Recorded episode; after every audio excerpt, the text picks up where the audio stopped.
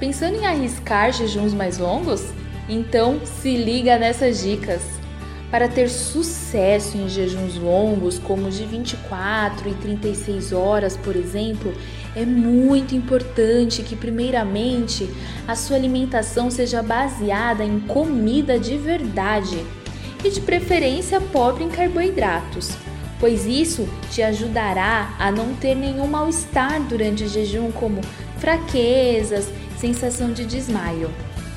A segunda dica é respeitar a própria adaptação e começar por protocolos de jejum menores, até que se sinta confiante para tentar um protocolo maior.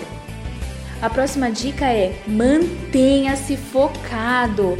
Não se esqueça que você está jejuando para que não acabe comendo algo sem querer. A quarta dica é de ouro. Mantenha-se ocupado.